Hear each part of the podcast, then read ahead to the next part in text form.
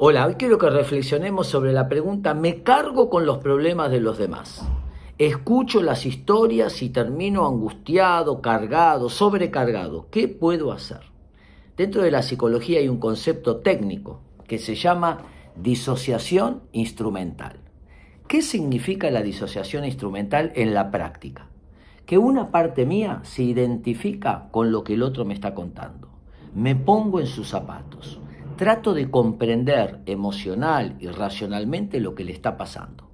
Pero una parte mía, otra parte, toma distancia, me disocio, me subo al balcón, lo observo desde lejos. ¿Para qué? Justamente para poder maniobrar, para poder aconsejar, para poder decir algo que no me termine a mí enfermando, lastimando, cargando, lo cual me va a hacer perder objetividad.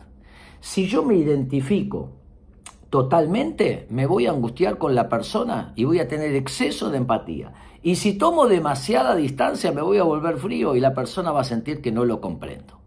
Entonces, pararme en mi rol. ¿Cuál es mi rol?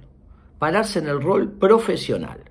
Cuando una persona, un profesional, supongamos una enfermera, tiene que dar inyecciones, ella se para en el rol profesional no se mimetiza totalmente con el paciente, porque si no va a decir, pobrecito este bebé, sino que toma distancia y el rol le permite disociarse. Por un lado, identificarse y por otro lado, tomar distancia. Esta es la mejor manera de poder ayudar sin terminar nosotros lastimados, cargados o angustiados. Espero que les sirva.